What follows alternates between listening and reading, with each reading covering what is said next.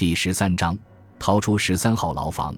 空地周围的角落里，每处都有一台高高架起的巨大弧光灯，夜里就朝四周不停地扫射。于是到了夜间，这些空地几乎跟白天一样明亮。每位警卫都能清晰地看到空地的各个角落。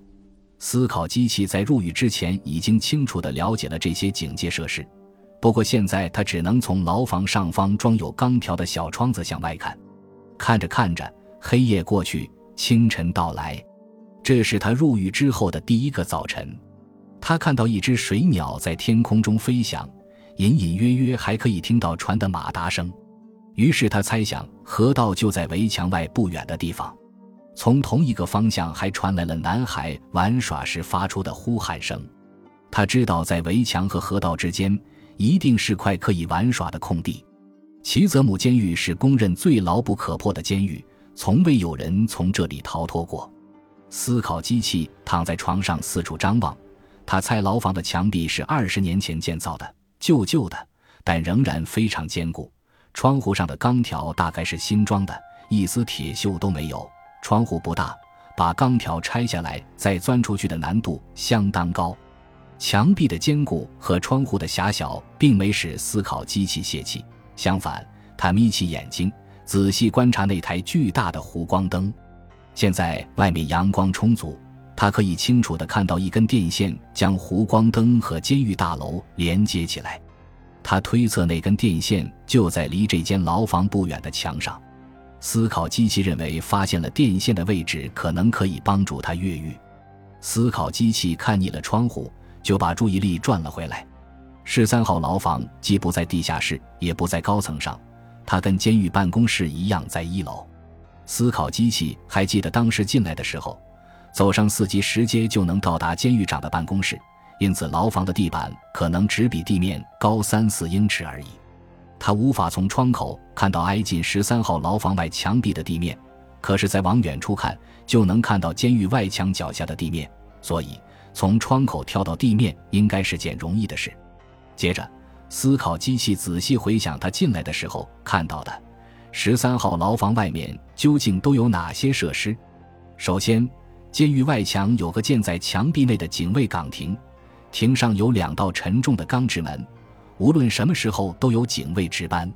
他当初是先通过一道门确认身份之后，再经过监狱长允许，第二道门才打开，让他们进入监狱。监狱长的办公室在监狱的主体建筑群中，要从室外空地走进监狱长办公室，得通过一道全钢打造的重门，门上有一个窥视孔，办公室里的人不开门也能看到外面。如果要从监狱长办公室到十三号牢房，得先通过一道木门和两道钢门进入走廊，到了走廊就是十三号牢房的门了。只不过门上有两道锁。思考机器重新计算了一次，从他现在待的十三号牢房要经过七道门才能走到外面，成为一个自由人。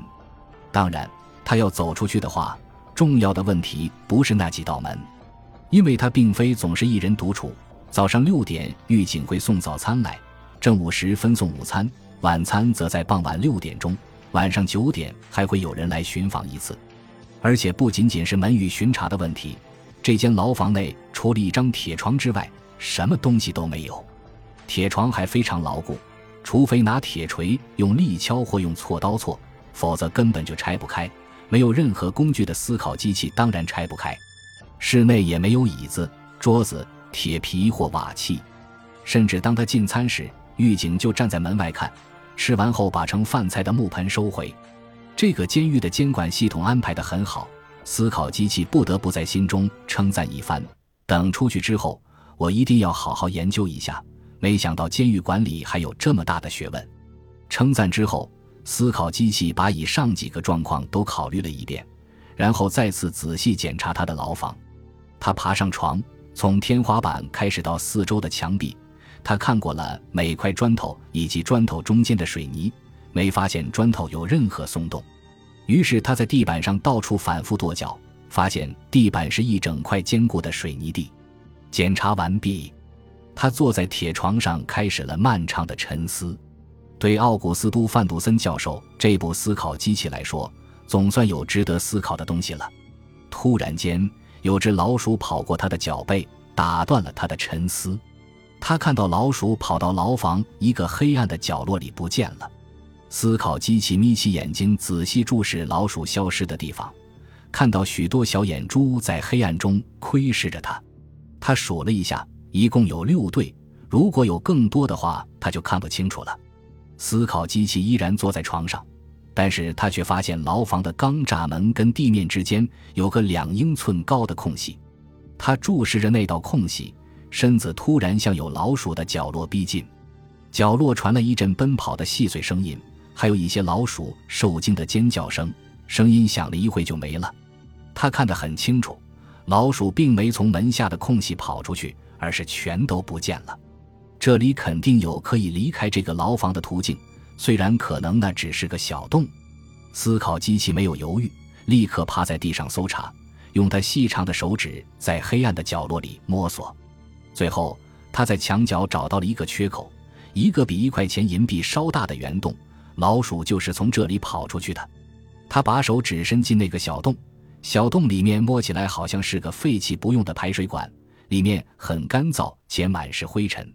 他对这个发现感到很满意，坐回床上又沉思了一个多小时，然后再次通过小窗口观察外面的情况。这时，外墙的警卫正好望过来，看到思考机器的头出现在十三号牢房的窗口。可是思考机器并没看到警卫。正午时分，狱警送来了令人生厌、寡淡无味的牢饭。平常在家时，思考机器对饭菜就没什么要求。虽然牢饭味道很差，他也二话不说拿起就吃。吃饭的时候，他还跟等在牢门外盯着他的狱警交谈起来。在过去的几年中，这个地方有什么改变吗？他问。没什么。狱警知道他不是真的犯人。于是和善地回答：“四年前建了新墙，牢房本身呢？牢房外的幕墙重新用油漆过了。七年前我们翻修了一次下水道系统。”哦，思考机器问：“河离这儿有多远？大概有三百英尺吧。外墙与河道之间有个孩子们用的棒球场。”说到这里，狱警脸上露出了警惕的表情。思考机器看到了。也就没有再问问题了。思考机器吃完了饭，当狱警收拾好要离开时，思考机器问：“能否给他一些水？我很容易口渴。”他解释说：“你能否留下一小盆水给我？我要请示监狱长。”狱警不敢擅自决定，回答了一声就走开了。半个钟头后，狱警带着一个盛着水的小木盆回来。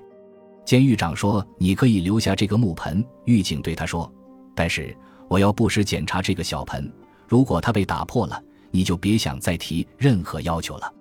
谢谢你，思考机器微笑着说：“我不会打破它的。”狱警点了点头，继续巡逻的工作。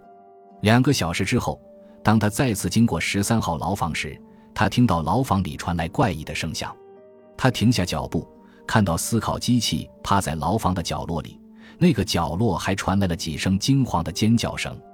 哈！抓到你了！他听到思考机器开心的叫：“抓到什么东西了？”他问。“一只老鼠。”思考机器回答，并站起来走到了门边，对狱警说：“你看。”狱警看到思考机器用手指夹住了一只仍在挣扎的小灰鼠，夹住了之后，还把老鼠举到门边，就着灯光端详。这是一只田鼠。思考机器说：“除了抓老鼠，你难道没有别的事做吗？”狱警有些恼火了，问他：“这个地方本来就不该有老鼠。”思考机器不快地说：“把它拿走杀了，里面还有很多只呢。”狱警皱着眉头接过扭曲蠕动的老鼠，用力摔到地板上，老鼠尖叫一声就不动了。思考机器没什么表示，狱警就离开了。接着他就把这件事报告给了监狱长，监狱长只微微一笑，默不作声。当天下午。十三号牢房外的持枪警卫又看到思考机器正从窗口往外望，接着他看到一只手从窗口伸出，有个白色的东西飘了下来，掉在十三号牢房窗外的地上。他走过去捡起来，发现那是一张五美元钞票，用一团从白色上衣撕下的碎布绑住。不过当他在望向窗口时，面孔不见了。警卫冷冷地笑了笑，把碎布和五美元钞票都送到了监狱长的办公室。在办公室里，监狱长很重视这件事情。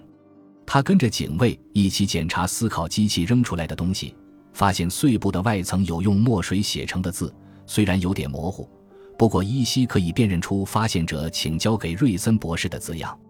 啊，监狱长笑着说：“一号逃亡计划失败了。”接着他想了一下，说：“可是他为什么要交给瑞森博士呢？”感谢您的收听，喜欢别忘了订阅加关注。主页有更多精彩内容。